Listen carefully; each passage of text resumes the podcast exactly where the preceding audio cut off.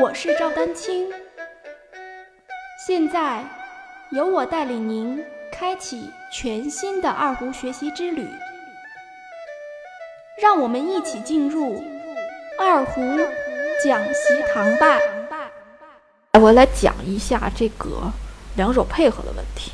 这个首先肯定得慢练了啊，这没有啥可商量。但有些人会说，我慢练了半天，我还是不行啊，这就是涉及到这个练琴方法的问题了。第一，你在慢练的时候，你的两个配合有没有做到位？这首先就得问问自己。有些人慢练的时候，因为慢嘛，速度慢嘛，他其实反倒这个注意力不集中。你真正做能做到慢练很提高质量的时候，能有效慢练的时候，其实呢，就是需要你的大脑特别集中，大脑的注意力特别集中。这个集中一定是很集中的。比如说你慢练的时候音都不太准，或者你觉得慢练的时候反正不准一点，也就无无所谓了啊。一遍是这样，十遍是这样，二十遍练过去，时间花了，最后可能在音准这件事情上也没有练好，换把的痕迹啊什么。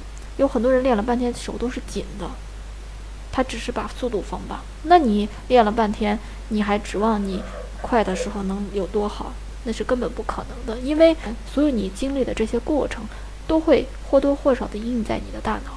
我们练琴是练脑啊，慢练也就是说遵循这个记忆的规律，我们要对这个动作啊，对这个都进行一些强化。所以，第一手上肯定要活动，耳朵肯定要听啊，音准、节奏啊、音色，手上要感觉哪儿放松了没，甚至有些人还要看谱，是吧？你想这么多的调动起来，还有左手右手的问题。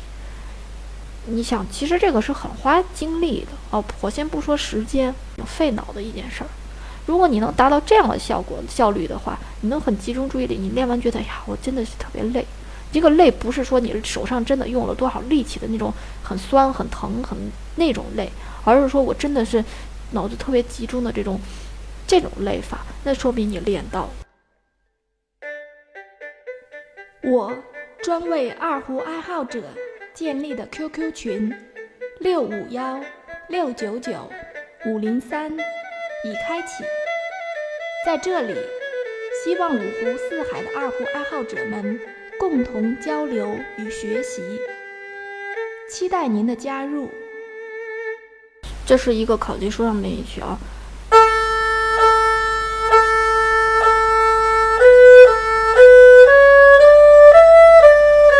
这个速度可能是比较合适的，对于绝大多数技术不太好的人啊，我们要注意什么呢？有些人练着练着，节奏也不稳了，就是他自己其实并没有特别特别在意这个两手配合。首先，你就压根没有注意这一点，那你当然快了之后，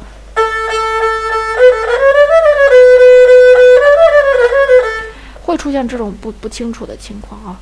第二个就是你慢练的时候有没有高抬指？慢练的那个手指都是摸上去的，都没有任何的力量，没有经过这个锻炼的话，那你肯定不行啊，你的颗粒性肯定不行。所以我现在就要额外再说一下，就是这个高抬指有什么好处？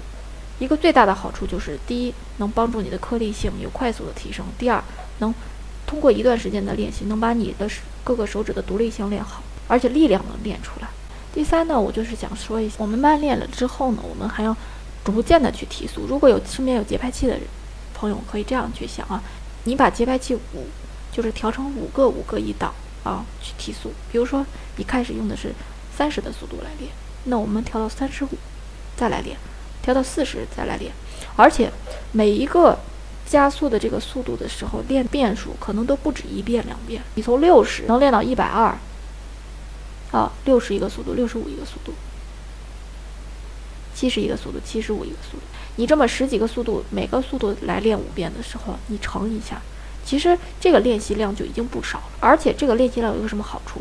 你不断有新的目标，而且你这个目标每次还都不太大啊，不不是跨度的很大啊，而且又能激发你，因为你要调节拍器调速度嘛，就是又能激发你练，所以这是一个很好的练，就是用节拍器的这个速度来控制你自己的练习量。这样练习下来，就算你的方法。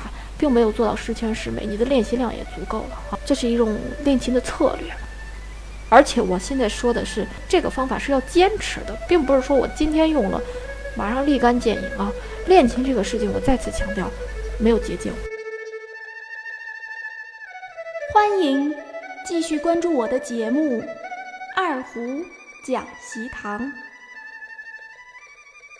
大家如果需要与我进行交流，也欢迎添加 QQ 号二二六三七八七三零八，昵称为“光明行”。更多精彩内容，欢迎关注网站赵丹青二胡艺术网，微信公众号赵丹青二胡艺术。